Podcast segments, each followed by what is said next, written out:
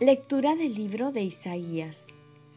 Así dice el Señor Dios, cuando destierres de ti la opresión, el gesto amenazador y la calumnia, cuando partas tu pan con el hambriento y sacies al que vive en la indigencia, brillará tu luz en las tinieblas, tu oscuridad se volverá mediodía. El Señor te dará reposo permanente. En el desierto saciará tu hambre, hará fuertes tus huesos.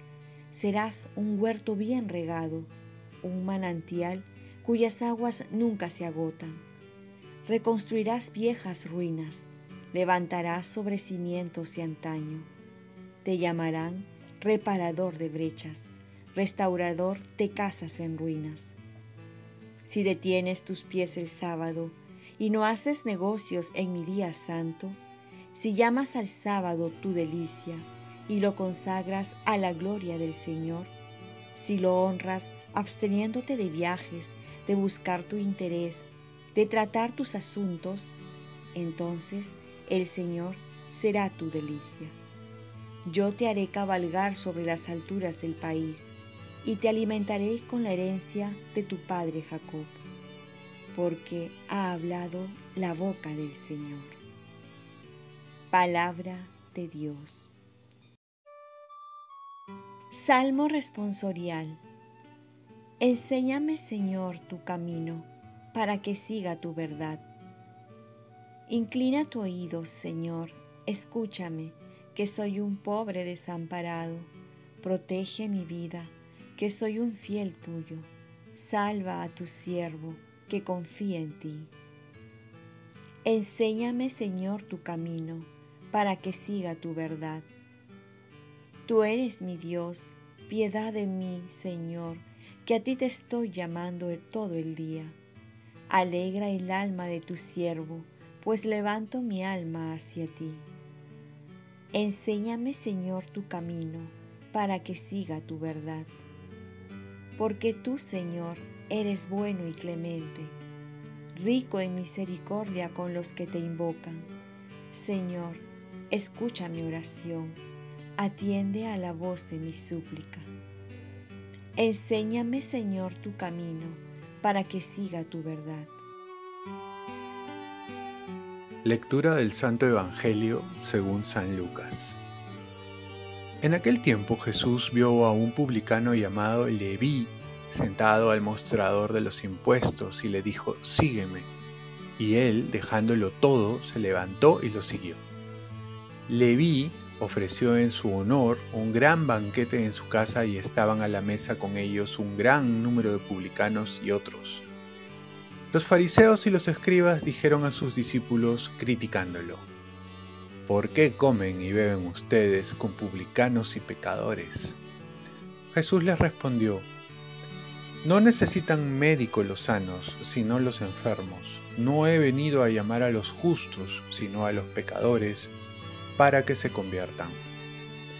Palabra del Señor. Paz y bien. Nos llamó no por nuestros méritos, sino por su misericordia Muchos creen que Dios escucha solo a los buenos o que escoge a los hombres de buena conducta. Aquí Jesús nos demuestra que no es así. El criterio de la elección de Jesús a veces rompe todos los esquemas, como es el caso de Leví, que era un cobrador de impuestos, un hombre considerado como un pecador público y odiado por sus propios compatriotas por cobrar el impuesto de Roma a los suyos. Además de traidor, recibía el desprecio de toda su gente y Jesús pone sus ojos en ese hombre a quien nadie daba nada. Así nos enseña que Jesús no nos llama por nuestros méritos, sino por su misericordia. Por otro lado, vemos que Leví, a pesar de todo, se podría decir que había alcanzado el éxito económico que tantos buscan. Tenía una familia y un futuro asegurado. Pero la llamada del Señor cambia su vida, porque Jesús ha fijado sus ojos en él el que se sentía despreciado por todos se siente apreciado por Jesús. El que se sentía traidor siente en Jesús un amigo sincero que lo acepta como es. El que tenía mucho dinero estaba vacío de amor y este amor lo encuentra en Jesús. Por ello, no solo acepta inmediatamente la invitación de Jesús, sino que además lo celebra. Saber celebrar las llamadas de Dios es lo que nos falta. Saber celebrar nuestro bautismo, nuestra primera comunión, confirmación, el día que hicimos una alianza con Él, el día de nuestra consagración, etcétera, etcétera. Muchos se escandalizan de la elección de Jesús, así como que no entienden cómo Jesús llama a ciertas personas que menos se piensan y comienzan a criticarlo. Jesús va a decir, no necesitan médicos los que están sanos, sino los que están mal. Aquí está el secreto, para dejarnos encontrar por Jesús, considerarnos enfermos, necesitados, quebrados, faltos de amor, de un amor verdadero. Oremos, Virgen María, ayúdame a sentirme agradecido y afortunado porque Jesús ha puesto sus ojos sobre mí, a pesar de todo. Ofrezcamos nuestro día.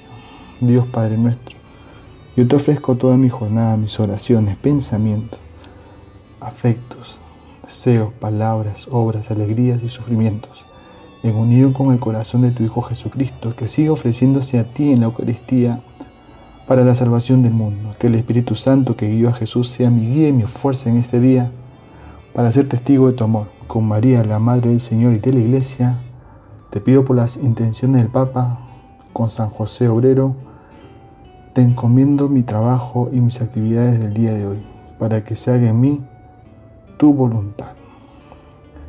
Y la bendición de Dios Todopoderoso, Padre, Hijo y Espíritu Santo, descienda sobre ti.